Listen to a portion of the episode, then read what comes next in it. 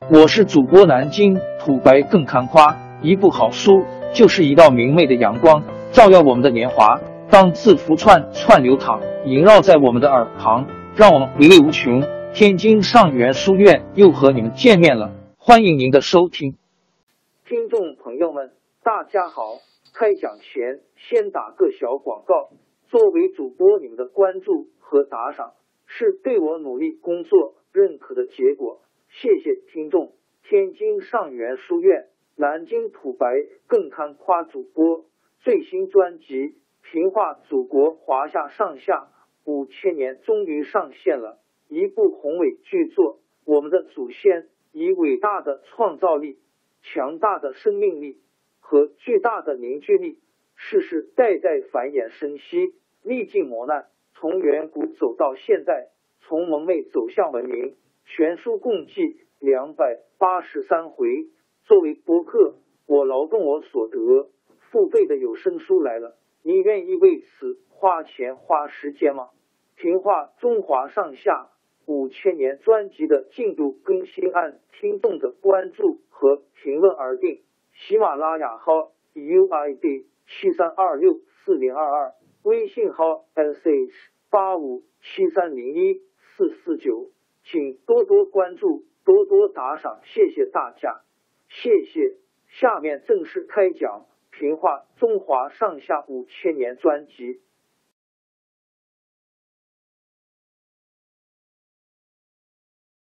魏忠贤杀害了杨涟、左光斗后，掌握了朝政大权。他把您和他的官员和徒子徒孙统统提拔起来，担任朝廷要职。有的帮他出谋划策，有的专门干特务杀人的勾当。民间给他们起了一些绰号，叫做五虎、五彪、十狗、十孩儿、四十孙。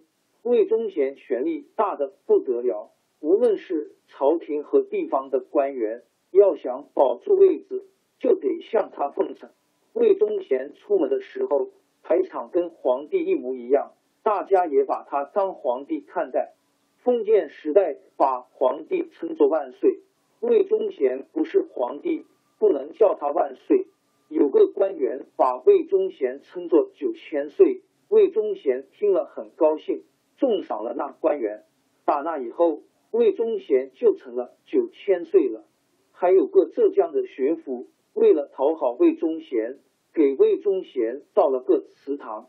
一般祠堂都是为纪念死去的人造的。魏忠贤还活着，就造起祠堂来，所以叫做生祠。这样的怪事一出来，就有人反对。魏忠贤把反对的人革了职，各个地方官怕得罪他，纷纷造起魏忠贤的生祠来。那个时候，朝廷上下都是阉党和迎合阉党的官员，稍微有点正义感的人不愿意跟他们同流合污，都辞了职。有个官员周顺昌看不惯阉党横行，请了长假回苏州闲居。公元一六二六年，魏忠贤又一次大补东林党，因是押解了一个东林党官员路过苏州，周顺昌替他摆酒席送行，在宴席上指名道姓大骂魏忠贤。押送的兵士回去报告了魏忠贤，魏忠贤大怒。命令东厂派出兵士，由南京巡抚毛一禄带领到苏州捉拿周顺昌。东厂到苏州抓人的消息一传开，轰动了苏州市民。二十多年前，苏州市民在葛贤的领导下，曾经跟税监斗争过。现在魏忠贤的特务又到苏州来抓人，怎么不激起大家的气愤？再说。周顺昌为反对阉党遭到迫害，大家也都同情他，所以到了东厂兵士到苏州的那天，苏州成千上万市民拥上街头声援周顺昌，大家拦住毛一路的轿子，推了几名秀才向毛一路请愿，要求取消逮捕周顺昌的命令。毛一路见群众声势浩大，吓得满头大汗。一句话都说不出来，旁边的兵士着急了，他们把手里的铁镣往地下一扔，厉声吓唬说：“我们是东厂来的，谁敢阻挡？”铁料发出当啷的声音，市民们被激怒了。有人站出来责问兵士说：“你们不是说奉皇上的圣旨抓人吗？原来是东厂搞的鬼！”兵士还来不及回答，群众都高叫起来：“原来是东厂来的奸贼！”大伙一面叫，一面向毛毛一路和兵士冲过去，声音像山崩地裂一样。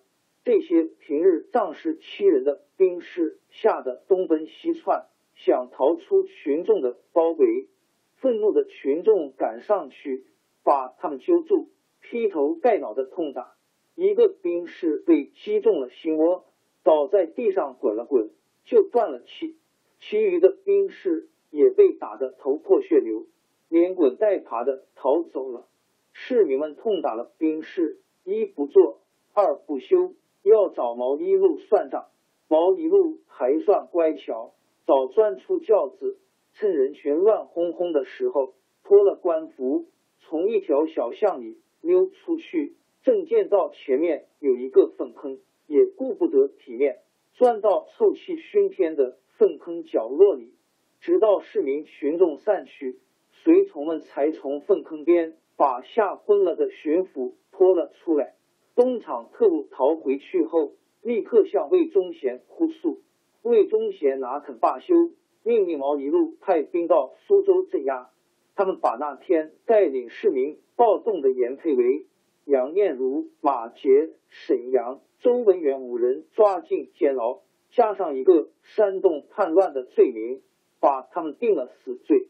当五个人被押到刑场就义的时候，他们神色自若，还指着魏忠贤、毛一路的名字大骂里。他们牺牲之后。当地人民出了钱，从刽子手那里领回尸体，把他们安葬在虎丘东边的山塘上。后来还立了墓碑，碑上写着“五人之墓”。这次暴动虽然被镇压下去，但是打那以后，东厂的特务看到了群众的力量，再不敢窜到各地。